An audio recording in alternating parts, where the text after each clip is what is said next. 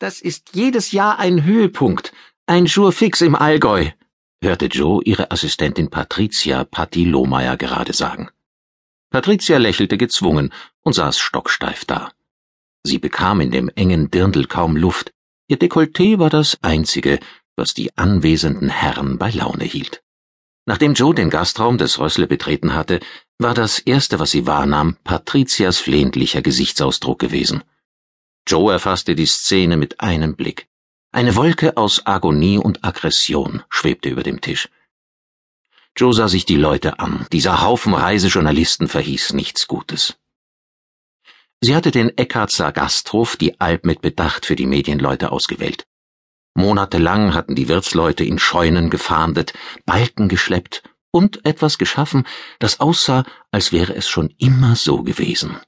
Ein unschöner Schuppen war in eine Allgäuer Bergbauernstube verwandelt worden. Aber auf Patrizias Truppe, die auf einer Art Empore saß, hatte das offenbar wenig Wirkung. Gerhard Weinzierl, Joes Jugendfreund, der in Kempten bei der Mordkommission arbeitete, saß am Nebentisch und beobachtete die Szene. Er war, was selten vorkam, rein privat unterwegs. Gerhard hatte ein paar Mal Patrizias Blick gesucht, aber sie schien zu angespannt, um ihn wahrzunehmen.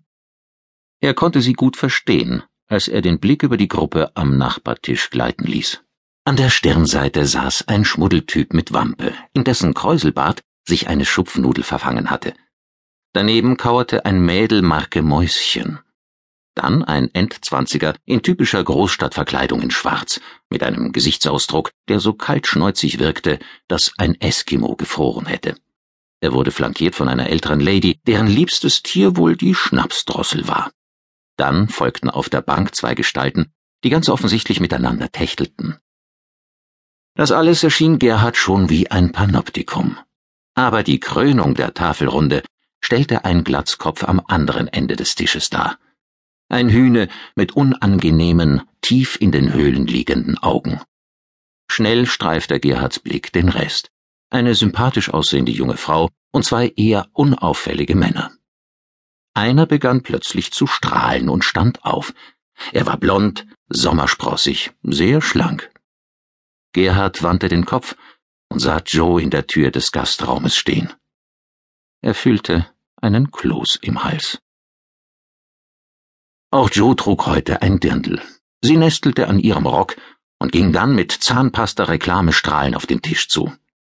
Grüß Gott, meine Damen und Herren, es tut mir außerordentlich leid, dass ich Sie heute im Stich lassen musste, aber Sie waren bei meiner Assistentin in den besten Händen. Dr. Johanna Kennerknecht, geschäftsführende Direktorin des Tourismusverbands. Ich darf Sie ganz herzlich willkommen heißen. Sie schüttelte den Anwesenden einzeln die Hand. Dann gab es eine Umarmung und Küsschen für den Blonden, der lächelnd neben dem Tisch stand. Jens, grüß dich, schön dich zu sehen.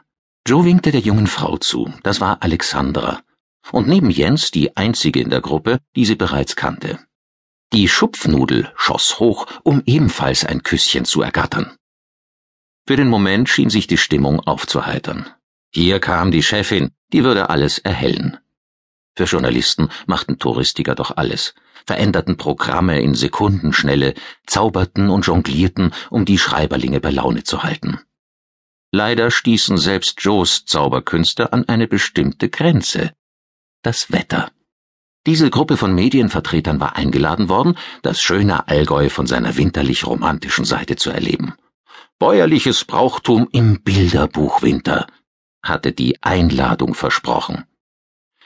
Der Verantwortliche für dieses Bilderbuch hatte allerdings reichlich Pech, denn der Winter fand in diesem Jahr oberhalb von 3000 Metern statt.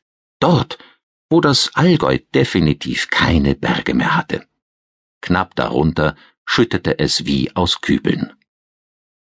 Das erste Motiv aus dem winterlichen Bilderreigen war bereits komplett abgesoffen. Das Schalenka-Rennen in Wertach. Schalenka nennen die Allgäuer die großen hölzernen Hörnerschlitten, die den Bergbauern früher zur Beförderung von Milch, Heu und Holz dienten. Seit 1982 gehörte Wertach zu den Ausrichtern von Schalenka-Rennen. Und jedes Jahr im Februar gehen bis zu 130 Schlitten mit einer zweiköpfigen Besatzung an den Start. Dieses Jahr war es eine besondere Höllenfahrt gewesen. Die Spur bestand nur aus